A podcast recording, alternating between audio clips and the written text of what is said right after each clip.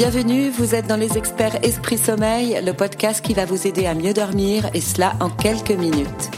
Se réveiller en pleine nuit, avoir du mal à s'endormir, se réveiller fatigué le matin, nous sommes trop nombreux à connaître ces troubles du sommeil. Le mal dormir est vraiment devenu le mal du siècle.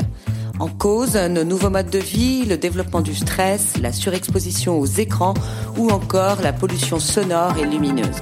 Alors, pour vous aider, au micro, les experts Esprit Sommeil répondent à toutes vos questions.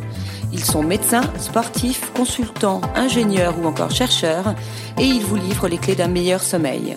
Écoutez, vous êtes sur la voie du bien-être. Aujourd'hui, nous recevons le docteur Frédéric Salman, médecin cardiologue, nutritionniste, auteur de nombreux ouvrages sur la santé, l'hygiène de vie et l'hygiène alimentaire. Son dernier ouvrage s'intitule Vital et il est publié aux éditions Albin Michel. Nous abordons avec lui la question des rythmes du sommeil. Bonjour docteur Salman. Bonjour. Alors, nous avons tous, a priori, des rythmes de sommeil plutôt différents. Y a-t-il un truc qui nous permet de connaître le nombre d'heures de sommeil dont nous avons besoin pour être vraiment en forme.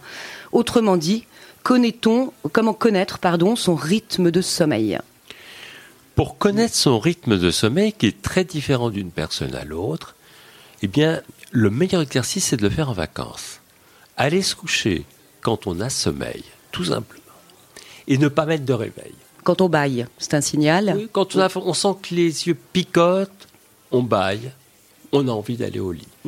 On note l'heure et on va noter l'heure à laquelle on se réveille spontanément.